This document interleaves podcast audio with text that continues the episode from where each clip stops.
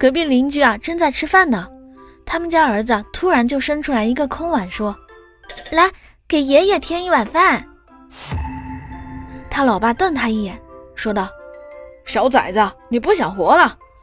不是他跑得快呀他爸都要把他腿给打断。这时坐在饭桌上的爷爷说话了是我叫他添饭的你打他干什么？